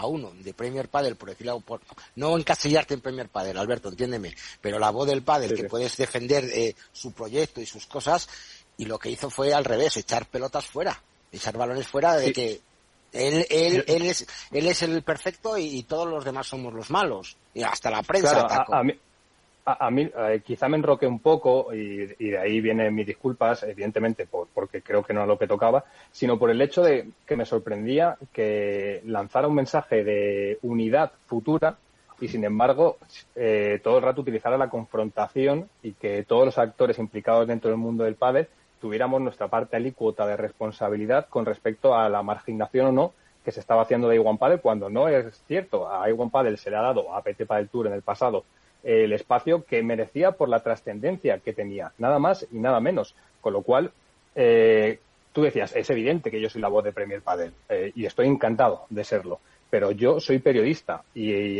e informo escribiendo en los medios que me toca, haciendo radio donde puedo o narrando donde estoy. Es decir, para mí es, es, parte del poliedro que, que, conforma a ti te da igual, A ti te da igual retransmitir Premier Padel que A1 Padel que World Padel Tour. Eres periodista y retransmites lo que, lo que el deporte que a ti te gusta y defenderás tu posición en, y estoy seguro que si tú ves algo mal en Premier Padel te dirigirás a los responsables de Premier Padel decir esto hay que mejorarlo Es que no es, no es, no ser malo. Es, es, evidente, es que, es que la temporada de Premier Padel para ser la primera para mí ha sido muy buena en muchos aspectos y tiene mucho que mejorar en otros. Claro. Hombre, acusaba, acusaba en, dos ocasiones, eh, acusó o tres de no cumplir los eh, lo que se había prometido. Dice 15 torneos y se quedaron en X, no me acuerdo la cifra que dice. Eh, luego para este año anuncian tantos y son la mitad. Eh, hombre, yo creo... no las cumplen. Yo creo, no, yo, creo que y también, también influye mucho el calendario, que, tampoco es cuestión de. Es que si yo tengo todo el, todo el año libre para poner para poner eh, fechas y digo que hago 15 y de repente hago 10 y dejo 20 meses, 20 semanas libres, estoy incumpliendo. Pero, suficiente han hecho que más con meterlo donde lo han metido, que se lo han metido más allá, más allá de eso, Iván, y que para mí hay cosas del calendario del año pasado de Premier Padel eh, que eran muy mejorables, como por ejemplo ir de Egipto a Dubái a celebrar un mundial y después tener que irse hasta Latinoamérica, que creo personalmente que no era lo mejor para los jugadores. No se cumplieron las 10 pruebas porque se llegó a un acuerdo con los jugadores y los jugadores preferían que el calendario de Premier se quedara, en 8 y no en 10. Correcto. Y, tanto Premier como la Federación Internacional de Padel escucharon a la Asociación de Jugadores y decidieron reducir el calendario de 10 a 8. Es decir, lo que utiliza como un arma arrojadiza, en el fondo creo que es un valor, que es que los jugadores que tuvieron decisión, sí que tuvieron voz. Y no es una crítica a nadie más, simplemente es que se cumplió en este caso. Y es algo que creo que es de alabar y hay que dejar el, el discurso de enfrentamiento constante y ver las partes positivas que se están consiguiendo por parte de todos los actores implicados. Pero Alberto, es que él mismo dijo que la asociación de jugadores que, llevan a uno pádel son conscientes, les consultan las cosas, llegan a acuerdos. Coño, en este caso también ha habido acuerdos de la PPA con QSI y Premier Padel para llegar a un acuerdo. Yo me enteré de lo que tú acabas de comentar de los 10 a 8 en México cuando estuve hablando con en la entrevista, en la entrevista y, con Ziad Hamud lo dijo, nosotros somos consecuentes y hablamos todo con los jugadores y ellos mismos han decidido hacer ocho. Perfecto. Este año solo pueden hacer diez. Suficiente que pueden hacer diez con el calendario tan petado que ha hecho World del Tour. Y gracias a Dios, la noticia para mí de este año para empezar estos padeles se han sentado en la mesa QS y World del Tour solo con el hecho de, sentarse ya es un paso importante. Y han llegado a un acuerdo para no pisarse los torneos o dejarse huecos en los torneos. Esa es la noticia. Ya se han sentado, ya están hablando. Ya es un paso. ¿Por qué no te sientas tú también? ¿Por qué? Porque a, porque a mí no me llaman, dice él. Bueno, llama tú es que no me cogen el teléfono. Bueno, pues entonces vamos a intentar, entre todos, con prensa, como nos dijo ayer, intentar que se sienten todos los negociadores, pero un paso ya se ha dado.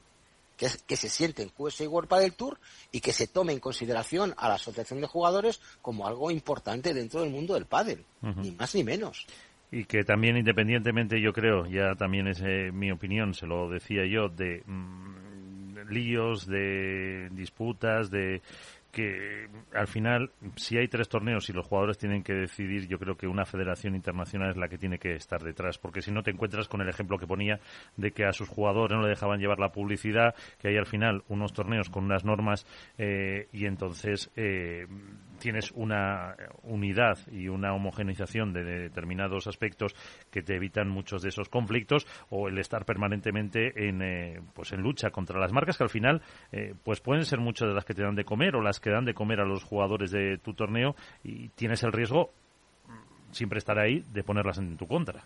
Pero, ahí le doy la razón. es que es fundamental, es que es fundamental que haya iniciativa privada en el deporte, claro. porque los jugadores no pueden seguir teniendo en las marcas de pádel su mayor fuente de ingresos. Claro. Porque eso no, ese no es el modelo que necesita el deporte para crecer. Necesita inversión de empresas, de patrocinadores, de promotores, para que haya suficientes pruebas con un eh, con una bolsa, con un price money, con un price pool, con unas infraestructuras suficientemente importantes como para que se puedan celebrar varias pruebas a la vez, que haya una mayor bolsa de jugadores cada vez y que poco a poco se vaya profesionalizando más el deporte, con lo cual eh, bienvenidos en el deporte los Estrella Dam, bienvenidos los Monte Carlo, bienvenidos los Qatar Sports Investment. Es que es ahí donde está el dinero para poder crecer por parte de, un deporte. Que nadie obvie que los deportes funcionan en base al capital privado, nos guste o no. Luego podemos discutir si la procedencia es mejor o es peor, si los actores implicados son mejores o peores. Eso es, un debate que se puede abrir y que creo que es, además, hasta sano. Pero es que funciona así cualquier tipo de deporte. ¿O acaso la NBA funciona en base al gobierno de Estados Unidos? Por supuesto que no. Por supuesto que no. Ah, o el fútbol, o la Champions, o, la, o, el ciclismo. No, el Tour tiene sus patrocinadores. Eh, sí, porque al final, al final las marcas llegan a donde llegan, es decir, tienen un tope, digamos, salarial que depende en este caso de las ventas, y, recordemos que tú esto además lo sabes mejor que ninguno bote, que aquí en España ya el mercado está un poco lineal, eh, o sea, no está en claro crecimiento como hace unos años, con lo cual las marcas, por mucho que vendan fuera ahora mismo, da lo que da. Y, y con los jugadores eh, cada vez más profesionales y pidiendo más dinero, lógicamente las marcas tienen un tope que no pueden permitirse, por eso quizá hay tanta, también tanta rotación entre las marcas. De ahí creo que dices tú que el, capital privado sea fundamental, es que sea en todos los deportes. Claro, es que ese modelo de marcas como el fútbol o más pequeños como el balonmano o como con todos los respetos o como cualquier otro, quiero decir, si, si no hay capital privado es que el deporte no se sustenta por ningún lado. Mira, yo lo único que le puedo dar la razón a, a, a Fabriz Pastor es lo de la publicidad. Entiendo que un jugador que tenga un patrocinio, que tenga un apoyo privado, lo pueda lucir en cualquier torneo. Y de hecho, en Premier Padel, yo lo he visto en Madrid, lo he visto en todos los torneos, los jugadores llevan la publicidad que llevan independientemente del torneo que sea, sea Adeslas, sea Coca-Cola, sea Colacao, sea lo que sea, se vea Monte Carlo, lo hemos visto en Premier Padel y ahí no pasaba nada. Eso es a donde tenemos que llegar. No entiendo, en, y lo entiendo también el que un jugador vaya con Monte Carlo aquí en el pecho y no le dejen jugar World Padel Tour. Eso sí que no lo entiendo porque va en contra del propio jugador y del propio proyecto de pádel. Pero que el proyecto de, dinero económico, de apoyo de las marcas es fundamental, claro que es fundamental y lo tenemos que respetar y tiene que ser así, que cada uno tiene que jugar con el patrocinio que sea. Pero porque el mundo funciona así, correcto, no. Sin Nike, sin Babolat, sin Kia no existiría Rafa Nadal como existe. Habría otras, pero no existiría como tal, porque no podría tener el apoyo económico para tener el grupo de trabajo que tiene, para poder sufragar los gastos de viaje, para poder dedicarse al profesionalismo como se ha dedicado. Sin Telefónica, sin Santander, eh, no existiría Fernando Alonso. Sin Nike y sin eh, no sé qué más patrocinadores tenía, no existiría Pau Gasol. Y estoy poniendo referentes, evidentemente, del deporte español a nivel global, con lo cual es que no podemos ser hipócritas y mirar para otro lado. El mundo funciona así. Y, e insisto, el debate, el melón a abrir sobre el tipo de capital que queremos que entre en el deporte se puede abrir y es sano y hasta es democrático. Pero el mundo funciona así, con lo cual eso de señalar al resto como eh, culpables de mi situación, yo creo que lo que hace en realidad es generar ruido y ensuciar, en este caso, el proyecto de Iwan Padel. Porque para mí ayer, si hay algo que se le puede reprochar a Fabriz Pastor de la entrevista, desde mi punto de vista, es el no vender las bondades de su proyecto, el no vender la potencia que puede llegar a tener, el crecimiento, el desarrollo, eh, los beneficios que supone tener eh, un, circuito como A1 Paddle a nivel internacional. Como le apuntabas tú, el estar en Nueva York. Exacto. Y, y por ejemplo, eh, A1 Paddle ha sido, eh, o APT en su momento, ha sido fundamental para que salgan nuevos talentos del pádel en Latinoamérica, en Argentina, en México, en Uruguay. Y sin embargo, esa misma pregunta, que era con una valoración positiva por mi parte, también se la tomaba como, como un ataque frontal. Y no era eso para nada, simplemente es darle reconocimiento a lo que tiene, con lo cual para mí es un error que la forma de presentar eh, un proyecto tan ambicioso como parece que es el de One Paddle en esta nueva temporada, con el rebranding, la inversión de capital americano, las nuevas propuestas que tienen, pues que sea un disparar a todos lados y que todos tenemos parte, como decía de culpa, desde los medios hasta las marcas, hasta los circuitos, las federaciones, no sé. Sí, él dijo que al final se iban a quedar ellos solos, ¿eh? Ojo, que al final dijo que al final iba a ser un circuito que, que sobreviviera porque la guerra entre QS y World del Tour, World del Tour supuestamente nadie ha firmado y que iba a desaparecer en 2023, que QS iba a saber lo que iban a hacer porque estaban vendidos siete jugadores o ocho para elegir todo y que al final se iba a quedar a uno para como cosa, cosa Iván, cosa Iván que ayer pasamos por alto y es muy grave. ¿eh? Ya, ya, ya, ya. que hizo es muy grave. Yo no yo desconozco, desconozco Tampoco. Es si es verdad o no, pero es una acusación muy grave. Sí, además dijo, dice como ya eh, que habían, bueno, dijo que habían cobrado eh, y dice como en su día también cobraron de World del Tour, si no creo recordar mal. Efectivamente. pero a ver, y eso es una, eso, eso es algo, algo grave que no tenemos ninguno de los cuatro aquí presentes eh, pruebas que si las tuviera él, como dice él, pues oye, preséntalas, presenta las pruebas de que se han vendido, de que y yo creo que, que siete personas no pueden manejar a 700, a no ser que seas un político extraordinario. Y menos eh, eh, en el deporte, cuando la gente se juega su, su proyecto, se juega su dinero, yo creo que siete personas no se juegan, no manejan de... de a ver, hizo alusión a los Gaby Reca, a los Hernán Auguste, a los Juan Martín Díaz cuando estuvo él en, en, en Monte Carlo International Sport. Y la pregunta hubiera sido, Alberto, ¿por qué se fueron? ¿Por qué se fueron esos señores del proyecto de, de Monte Carlo International Sport? O, fueron expulsados? También hay que decir eso. Hombre, también tuvo un impasse cuando no salió su oferta de circuito, estuvo como un par de años desaparecido. Entonces eh, ahí eh, tuvieron que. Sí, ahí además, además comentó en su momento que él, no iba a volver al pádel. Sí. Eh, que luego es verdad que ha vuelto y bueno, es verdad que yo creo que Fabriz desde que pasó lo de lo de Monte Carlo se ha convertido digamos en el adalid en la lucha contra World del Tour primero y ahora también contra la Federación Internacional. Eh, pero vamos, yo más allá del, digamos, del duelo dialéctico que mantuvo ayer con Alberto, yo me quedo con el hecho de que teóricamente está dispuesto a sentarse, el hecho de que por lo menos los circuitos se han sentado, tanto QSI como, como DAM, y sobre todo el hecho de que espero que al final eh, haya una entente cordial y todos más o menos se, se entiendan, se compre o no un circuito a otro, eso ya me da un poco lo mismo, pero lo ideal es que, es que al final todos, aunque sea de puertas para afuera, mantengan cierta, ¿sabes? cierta cordialidad, porque al final es que lo, lo que no se puede tampoco es llegar a tener como tenemos ahora un calendario que es eh, sobrenatural, eh, que los jugadores están eh, temblando yo creo ya algunos de, lo que se les viene y que al final no puedan jugar donde ellos quieren, que creo que es lo más natural eh, en el deporte y sobre todo en el pádel, que, ellos pudiesen elegir dónde jugar.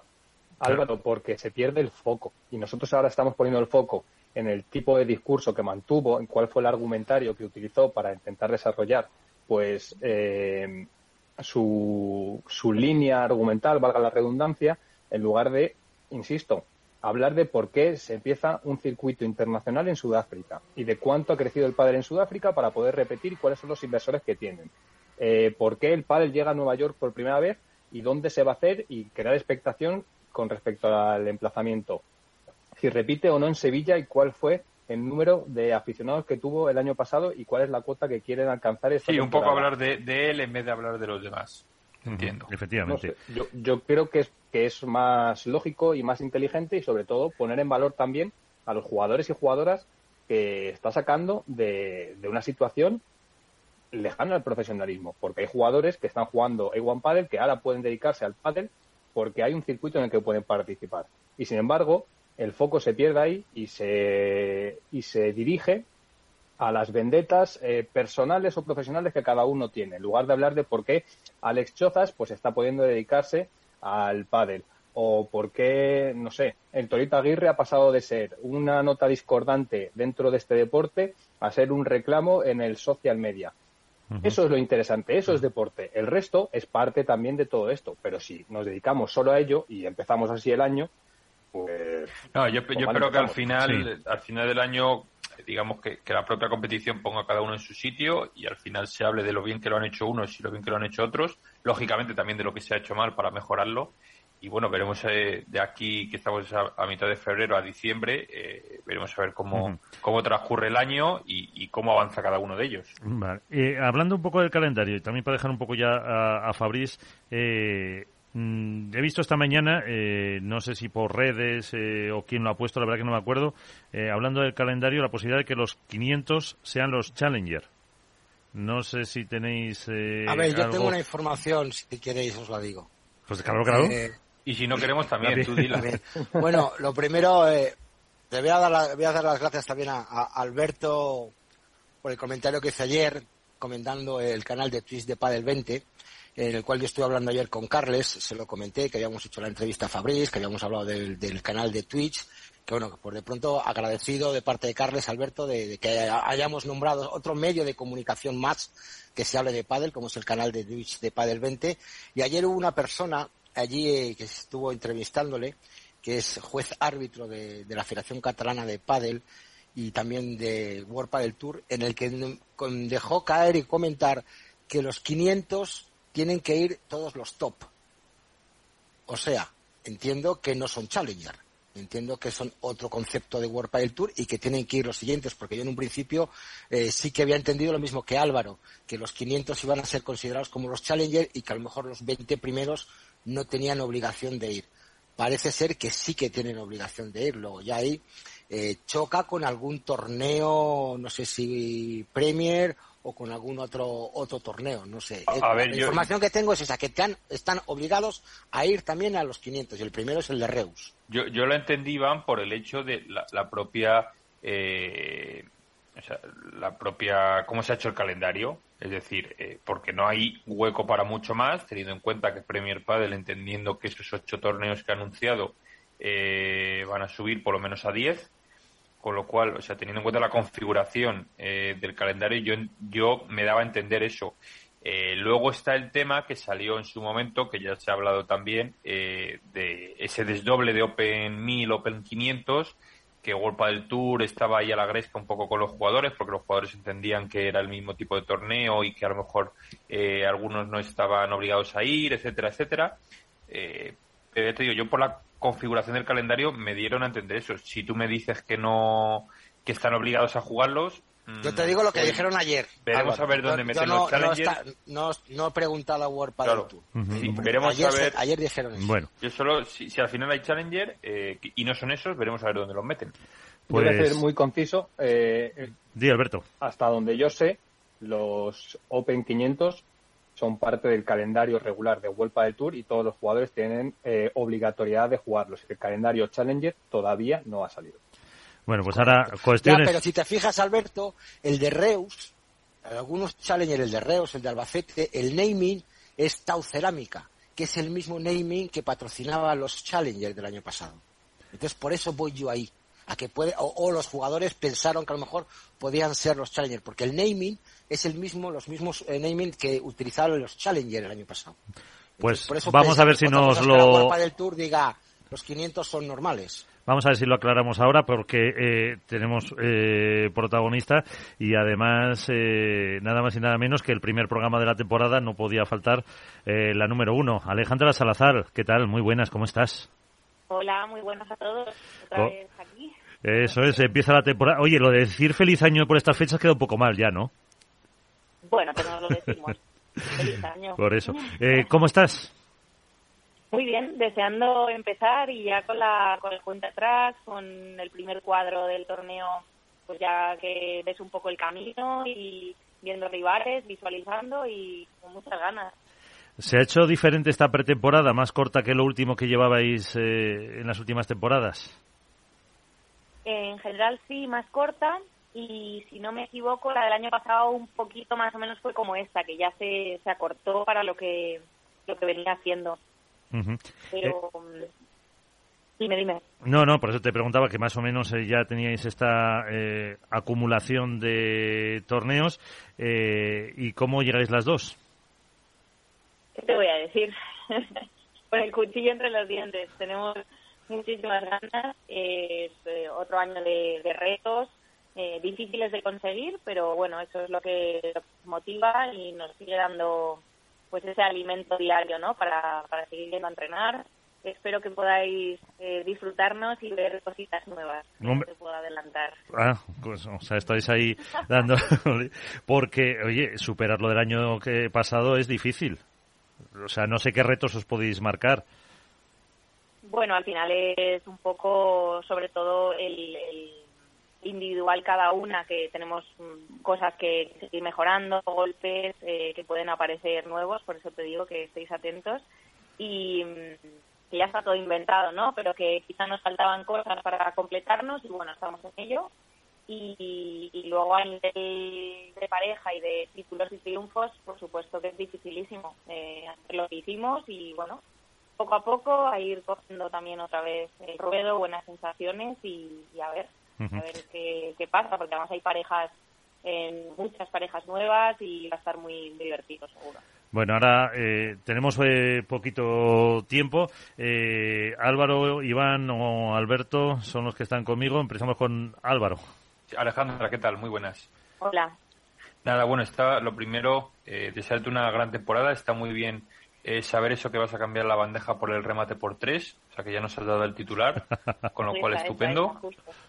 Eh, bueno, yo, te quiero preguntar, más allá de que ya sabes eh, las, las, primeras rivales a las que vais a enfrentar en Abu Dhabi, pero un poco todo ese cambio de parejas que has hablado, eh, no sé si crees que este año la temporada va a ser, siempre se habla de que el padre femenino está muy igualado, pero va a ser un poco más igualado que el año pasado, que al final tanto vosotras como Ari y Paula fueron las que coparon casi todas las finales y la práctica totalidad de los títulos. Si crees que ese escalón entre quizá la pareja las tres primeras parejas se va a cortar un poco con el resto o crees que va a seguir siendo un, una pelea entre vosotras y, Ari y Paula, sobre todo? Pues mira, me gustaría decirte que no, que no va a haber pelea, que vamos a hacer otra vez las uno, pero, pero la verdad es que con tantos torneos, em, parejas nuevas que se forman, que vienen todas eh, pues también con muchísimas ganas y con esa no presión, ¿no? Em, yo apostaría que va, va a haber eh, mucho más juego y muchas más ganadoras en los torneos de este año. Eh, no solo se va, no solo va a ser entre dos parejas. Yo creo que va a haber, va a haber mucha más rotación. Eh, vamos a ver finales diferentes, semifinales, cuartos, con muchas parejas. Así que yo creo que va a ser un año muy entretenido, muy divertido y poco, poco predecible. Iván. Hola Alejandra, muy buenas noches, perdona. Bueno, feliz año y feliz cumpleaños, que fue el 31 de diciembre, pero bueno, por ahora siempre es bueno felicitar las cosas buenas y bonitas. Eh, las, chicas os, enfrentáis a un año lleno de, torneos, 25 torneos de 26. Todavía nos sigue fallando uno, que es el de Buenos Aires, en el que, como que dice, la cuna del pádel no, no están las chicas. Me gustaría primero saber qué opinas de, de que falle todavía Buenos Aires dentro de las chicas. Y lo segundo, estamos hablando de, una temporada de 25 torneos de World del Tour que quizá puedan ser más, eh, independientemente del posible acuerdo que lleguéis con Premier, campeonatos de España por equipos. ¿Cómo, cómo afrontáis físicamente eh, todo este, e, este cargo de trabajo y, qué si nos puedes contar algo a lo mejor del posible a lo mejor acuerdo de entre las chicas y, y Premier Padel para poder jugar sus torneos? A ver, por partes. Que me has hecho una pregunta triple, ¿eh? sí, por lo menos. bueno. Así, así ya te suelto todo. Torneo, a ver si me acuerdo. El torneo de Buenos Aires, pues es verdad que, mm, que no lo han hecho nunca femenino. Entiendo que será por cuestiones económicas, em, principalmente. Y, bueno, por suerte sí que vamos a, a, La Rioja. O sea que Argentina, por lo menos, sí que este año vamos. También estamos en Chile y en Paraguay. Y y no sé exactamente, ya te digo, 100% las razones, pero imagino que serán será un tema económico, está muy complicado y, bueno, el promotor... Bueno, al fin y al cabo el patrocinador, el promotor de, Buenos Aires es el mismo que el de La Rioja, Chile y Paraguay. Ya, pues no, sé. Sí. No sé, yo ahí no tengo, no tengo la info para, para dártela. Vale, vale, vale. Y a Buenos Aires, la verdad que tiene más bueno, mmm, supongo más bonito que, La Rioja y bueno, iremos conociendo sitios nuevos a ver, a ver qué tal. Eh, lo siguiente que me habías preguntado es que bueno, con los torneos, con la cantidad de torneos, eh, pues hemos hablado mucho entre todo el equipo, ¿no? De eh, tema físico, de cuidarnos un montón en todos los aspectos, porque va a ser un año diferente con, con mucha más carga a todos los niveles. yo creo que mm, la experiencia que tenemos nos puede beneficiar a la hora de, bueno, pues de conocernos, de saber cuáles son los límites para, para intentar, pues, o no tenerlas o tener las menos lesiones posibles, eh, viajar de la mejor manera, eh, pues hacer unos protocolos eh, de llegada al torneo, a lo mejor con esos jet y esos cambios de, de también de, de temperaturas, o sea, son un montón de cosas que, bueno, a mí me, ya os digo, como pasan los años, para mí son retos también el ir superando estas cosas, así que mm, los afronto con, con esa flexibilidad que creo que hay que tener mental eh, y con mucho positivismo y, alegría, porque es un año muy rico en, viajes, en conocer otros lugares y bueno, pues ya que son los últimos años, pues bueno, a disfrutarlo a tope. Y lo que te preguntaba Iván, si añadimos Qatar, Roland Garros, eh, Foro Itálico, etcétera, etcétera. Wow, pues sería fantástico. Estamos todavía eh, sin, sin novedad en ese sentido de 100%, pero la cosa pinta que, sí, que podemos jugar este año Premier. Pero Qatar demasiado pronto, o sea, perdón, bueno, sí, demasiado pronto para la decisión, demasiado por tema de plazos. ¿O no lo pues descartáis? Doha, depende ahora mismo de Premier porque tenemos tenemos aprobación de vuelta del Tour para jugar en caso de que saliera Doha. Esto no sé si lo sabíais y, bueno, estamos esperando a ver si da tiempo a que Doha pueda ser, pueda ser femenino. Nos encantaría ir, ya que estamos además cerquita. pues sería una maravilla ya sumarnos al tren de Premier. Pues Alberto, te va a tocar narrar a Alejandra en Doha. vamos, encantadísimo de, la vida. De, ¿Qué tal, Alejandra? ¿Cómo estás? Hola, ¿qué tal? Eh, mi primera pregunta va, va al hilo precisamente de, esto último. ¿Hasta cuándo tenéis de plazo o hasta cuándo tiene de plazo Premier Padel y la Federación Internacional de Padel para que las jugadoras os podáis inscribir? Porque estamos eh, a martes por la noche, nos faltan apenas eh, 11 días para que, para que empiece el, torneo y, y, nos gustaría poder saber cuándo, cuando se puede. Esa es la primera pregunta. Y la segunda va al hilo un poco de, una pregunta que le hice también Alejandro Galán hace apenas unos días, y es que esta temporada 2023 va a ser un poco atípica, ya no solo por el macro calendario que, hay entre Premier y World del Tour, calendario unificado o no, sino porque hay dos pruebas en el horizonte que creo que son muy llamativas, eh, preferiblemente para los jugadores y jugadoras españolas. Una es esos Juegos Europeos eh, que se celebran en el mes de agosto, que creo que para una jugadora como tú es de los pocos títulos que le podrían quedar por sumar a su, a su casillero, y luego el hipotético Mundial por parejas, que la Federación Internacional de Padre y Carlas Prat eh, hace apenas consiguieron eh, bueno pues conocer a través del presidente de la Federación Internacional de Padre, Luigi Carraro, que se podrían celebrar en el último trimestre del año. Bueno, pues no tenía ni idea de de pues ahora no tenía focalizado el, mundial por parejas y lo que me dices de los juegos, eh, si no me equivoco, yo creo que nos coinciden con Vuelta del Tour, o sea que no sé si vamos a poder asistir, no sé cómo, cómo lo harán, porque este año está todo em, lleno de pruebas y se van pisando en algunas, así que ojalá pudiéramos jugarlo todo. No sé tampoco cuáles son los requisitos para jugar los Juegos Europeos, cuánta gente va, no tengo, no, tengo ni idea. Pero claro los, juegos, los Juegos Europeos, Alejandra, son del miércoles 21 de junio al domingo 2 de julio. Y coincidiría una parte, que no sé cuándo empezaría la competición de pádel, lo desconozco, eh, con el Máster de Valladolid, que se celebra del 19 al 25 de junio. Claro. Y te dejan, te dejan Iván. Y eh, sin, sin las chicas. Y, lo que te decía Alberto, si tenéis algún tiempo para, para lo de Doha, si os han marcado alguna fecha o algo. Pues nosotras hemos hemos mm, hablado a ver si estamos esperando respuesta. La verdad que no, no os puedo decir más. Me encantaría me encantaría mm, saber también cuál es ese plazo, pero eh, también para las chicas es, incómodo el no saber mm, si tenemos que coger el vuelo, si no. Claro, por eso. Entonces, cuanto antes nos lo digan, eh, nosotros estamos a la espera de, que saquen o no eh, torneo femenino. Pero ya os digo que tenemos la aprobación de web para el Tour, o sea que en ese sentido estamos tranquilas y, y bueno, si diese tiempo, pues encantada. Pues perfecto. Pues y si no. Participaremos en el siguiente. Claro, el siguiente, bueno, que se falta, porque no creo que alarguen hasta julio, ¿no? Era el siguiente de World Padel Tour. Yo creo que antes, eh, seguro, de perdón, de Premier Padel, seguro que meten a alguno. Eh, tiempo para la última pregunta. De esta primera, yo creo que de unas cuantas conversaciones que tendremos este año con Alejandra, porque seguro que no deja de ganar.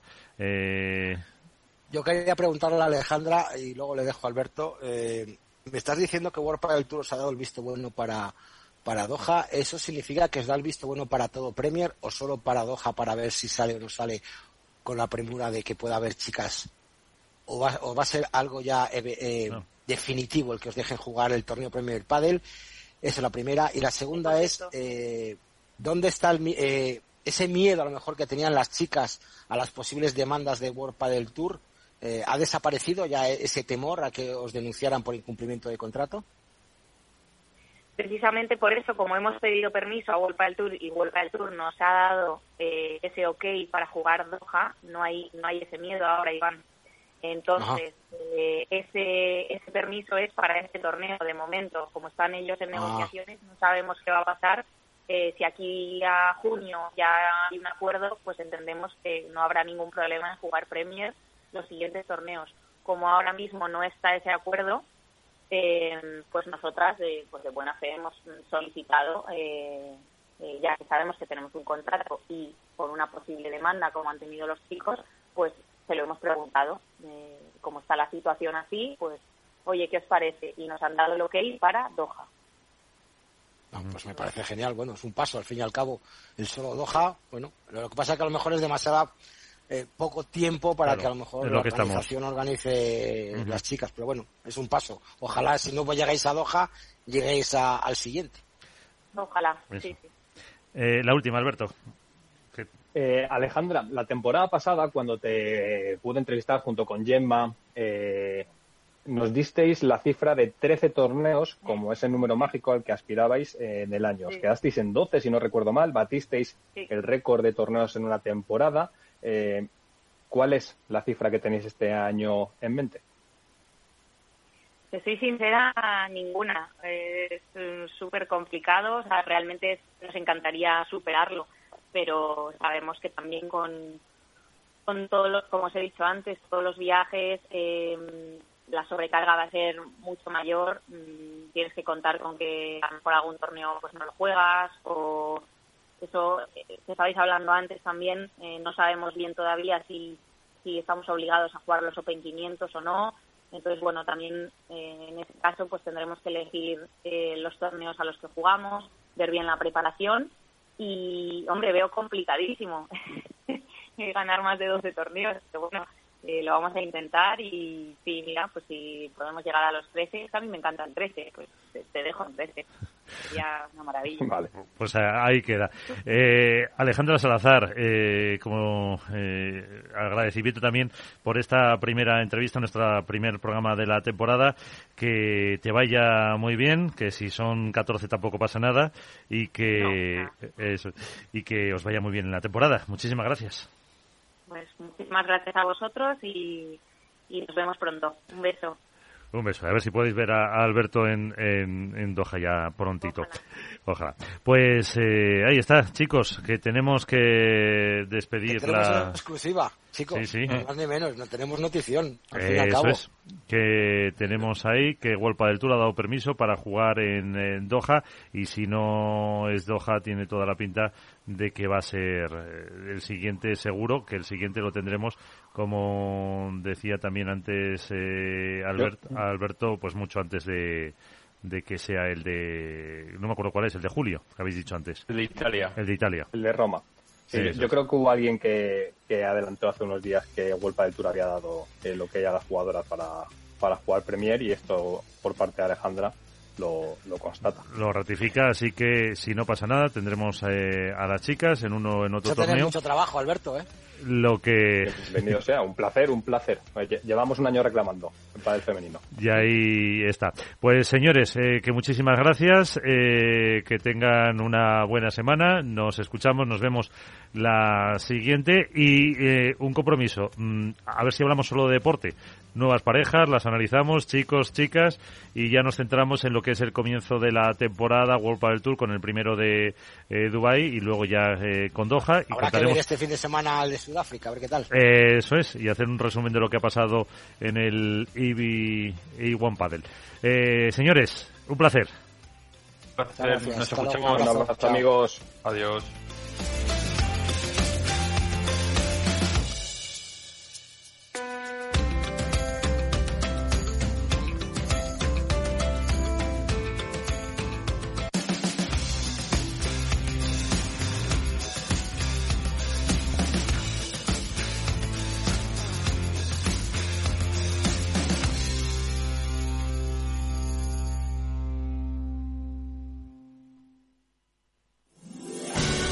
15 años con personas y empresas dan para muchas opiniones, reflexiones y conocimientos de recursos humanos. Escucha el Foro de los Recursos Humanos todos los lunes a las 12 del mediodía en Capital Radio, un punto de encuentro de excepción con personas y empresas, con Francisco García Cabello.